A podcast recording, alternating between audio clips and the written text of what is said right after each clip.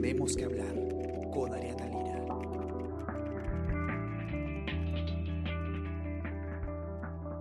Hola a todos, ¿qué tal? ¿Cómo están? Espero que muy bien. Yo soy Ariana Lira y hoy tenemos que hablar del cronograma electoral. Eh, las, eh, las circunstancias del coronavirus, eh, las circunstancias también de, congresales han hecho pues que este proceso electoral eh, vaya a tener algunas modificaciones y, y los tiempos que eh, se tenían previstos, digamos, antes de la pandemia, definitivamente han tenido que cambiar. Quizás una de las cosas más importantes que, que se han visto modificadas por, por este contexto es la suspensión de las elecciones primarias eh, y, y en general todo el cronograma electoral eh, se ha visto alterado. El problema es que eh, ha habido complicaciones que se han generado por eh, justamente estas modificaciones en los tiempos y, bueno, en algunos casos por eh, haber hecho las cosas a, último momento, podríamos decir, desde el Congreso de la República,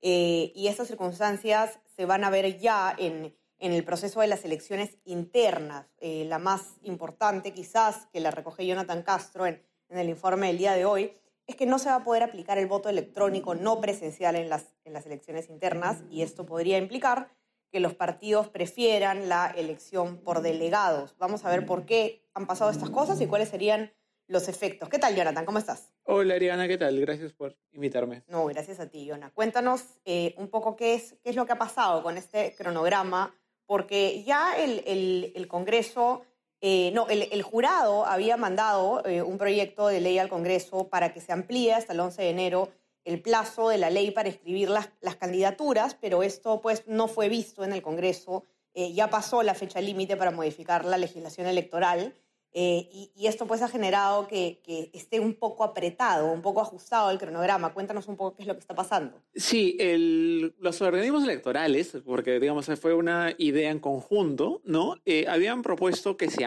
que el Congreso haga una modificación a la norma para que las elecciones internas puedan hacerse en enero.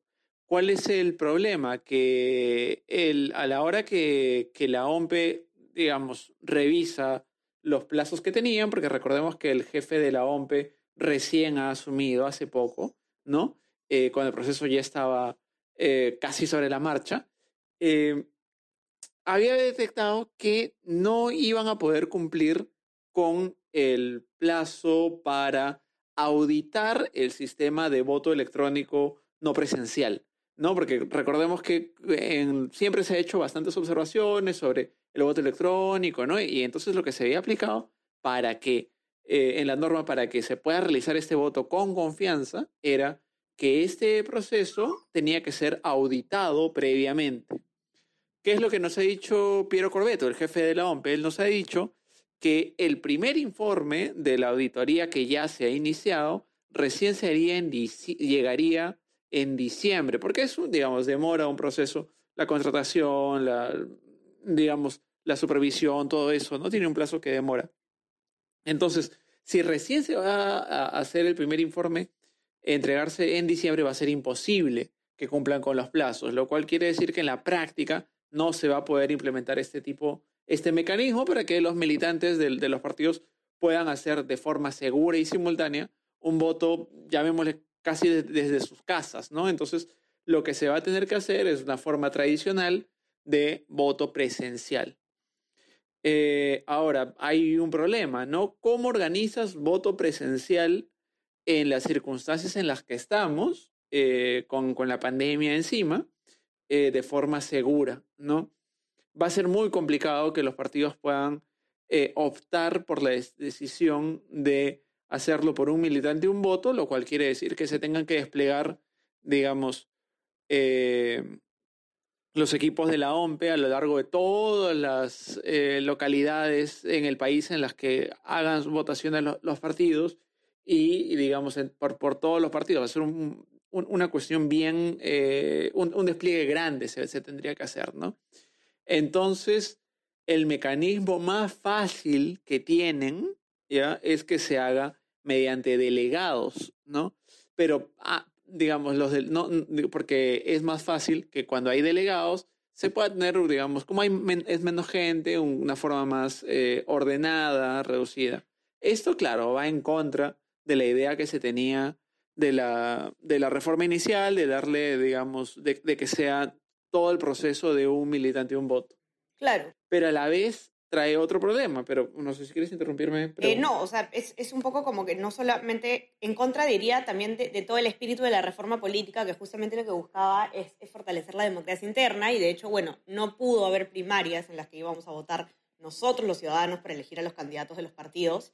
Eh, eh, no pudo haber primarias por el tema del coronavirus, ok, iban a haber internas, pero ahora en la práctica está pasando que las internas van a tener que ser por, por el mecanismo de eh, delegados, muy, muy probablemente, digamos, claro, estamos viendo eh, que el efecto va a ser que, que, no se va a cumplir pues, este objetivo ¿no? de fortalecimiento de la democracia interna en los partidos, probablemente. Claro, y, y, aparte, recordemos que, digamos, la, el, para que se lleve a cabo el proceso de elección por delegados, los delegados tienen que ser elegidos, ¿no? Ah, claro, este, proceso no previo. No es que los delegados ya están digamos, elegidos en las organizaciones y es como que tal, digamos, ya se sabe quiénes son, sino tiene que haber un proceso de elección de esos delegados.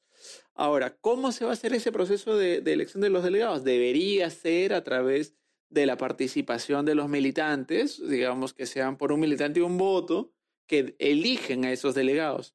Este, ahora, ¿van a poder los partidos tener las condiciones sanitarias adecuadas para que haya una cantidad representativa de sus militantes que, que, participen y elijan a sus delegados? ¿O va a ser más bien una elección en la que van a participar pocos eh, militantes para elegir esos delegados que a la vez van a elegir a los candidatos?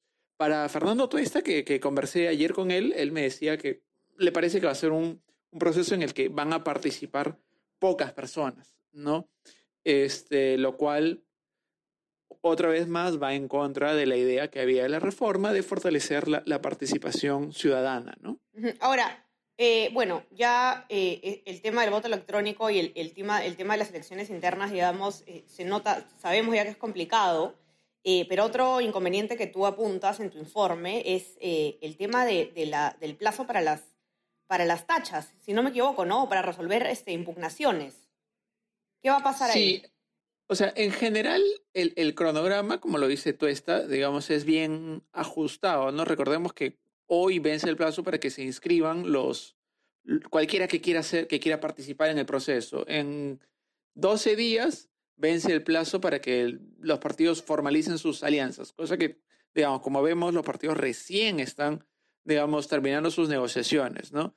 Eh, y en general todo el plazo viene así. Eh, lo que pasa es que la fecha para, digamos, para que empiecen el, proceso de, de, elección, ¿no? Este, por, por, de los afiliados, digamos, ya es, empieza el 29 de, noviembre, ¿no?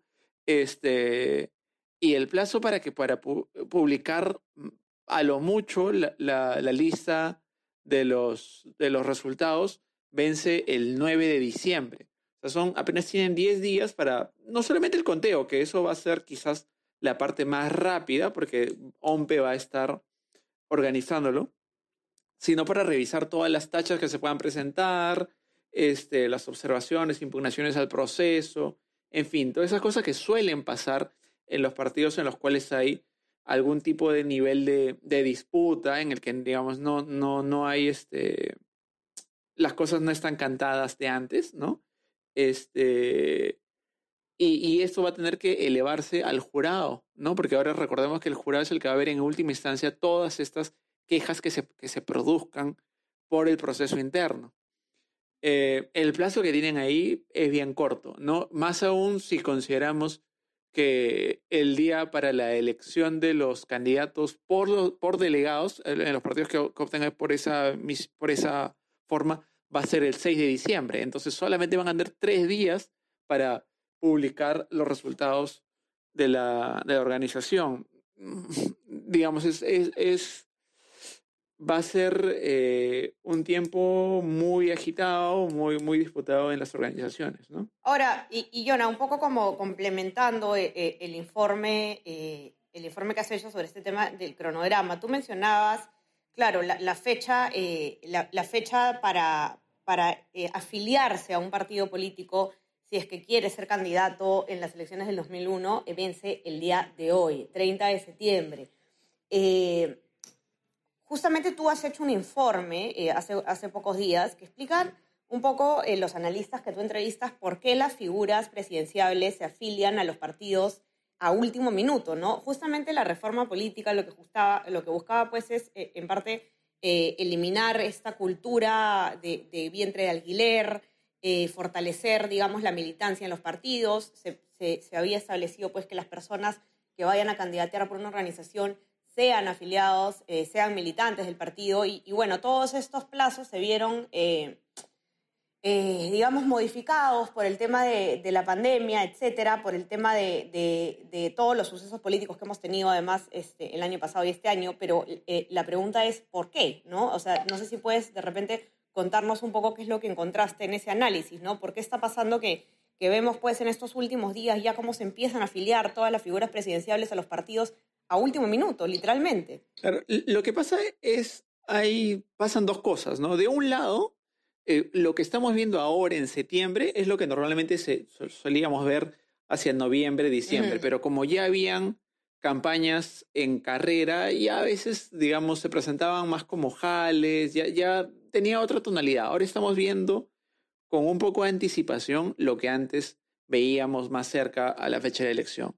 Eso de un lado, pero de otro lado lo que vemos es que antes, eh, en un año normal, lo que hacían las personas que tenían interés de participar en elecciones era formar un movimiento, formar una organización que, eh, digamos, durante uno o dos años al menos les pueda servir para eh, moverse, para generar eh, algún tipo de debate, ¿no?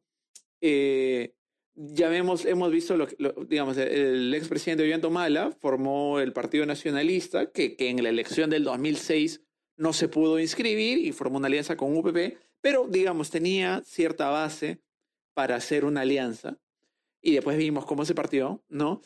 Eh, igual otros, ¿no? Lo que estamos viendo ahora es que como ha sido un año complicado de por sí de la pandemia y como tenemos figuras que no han tenido interés de formar una organización eh, más sólida, ¿no? Con algún tipo de, respaldo de ideas, algo así, lo que están haciendo es ir por la, otra opción que tenían. Ir con alguien que ya tenga una inscripción. Ahora, cuando, cuando te vas con un partido que tiene una inscripción, tienes dos opciones. O uno más institucionalizado, con figuras con algún recorrido, algo así, llamémosle el Partido Popular Cristiano, el APRA, eh, Acción Popular, o figuras de, partidos que son de grupos más pequeños, como Avanza País, por el Perú, ¿no? que son partidos que no tienen una tradición, no tienen muchos cuadros. ¿Qué es más fácil para un candidato? Lo que los analistas me decían era que era mucho más fácil para ellos ir y negociar con un partido que es mucho más pequeño porque te da más libertad para poder hacer y deshacer y porque al fin y al cabo ese partido no tiene mucho si es que no lo tiene a él como candidato, ¿no? Eh, esa ha sido la, diferencia y eso sí el motivo por el cual varios de los candidatos que estamos viendo que en estos días quieren, digamos, se lanzan como candidatos presidenciales, optan por estos partidos más pequeños y no optan por partidos en los cuales tengan que disputar algún tipo de liderazgo, ¿no? Correcto. Eh, bueno, eh, los que nos escuchan pueden entrar a, leer eh, esta nota de Jonathan, la, la del día de hoy, que estamos comentando sobre el cronograma electoral con complicaciones, a nuestra web, elcomercio.pe, donde también van a encontrar el, informe sobre el que estamos hablando acerca de por qué se afilian las figuras presidenciales a, último momento a los partidos. Y, y, no solo eso, sino que hemos comenzado ya una cobertura especial electoral en el comercio eh, llamada Tú decides, elecciones generales 2021, así que van a poder ustedes encontrar este, toda la información necesaria para, para tomar eh, decisiones informadas en estos comicios que se vienen. Eh, revisen nuestra web, los que tienen también acceso a nuestra versión impresa, por supuesto. Y no se olviden también de suscribirse a nuestras plataformas. Estamos en Spotify, en Spreaker, SoundCloud y Apple Podcast para que puedan escuchar todos nuestros podcasts y también suscríbanse a nuestro WhatsApp, El Comercio Te Informa, para que les pueda llegar lo mejor de nuestro contenido a lo largo del día. Yona, mil gracias. Te mando un abrazo enorme. Gracias a ti. Conversamos todos. Cuídense. Chao, chao. Esto fue Tenemos que hablar. Esto fue El Comercio Podcast.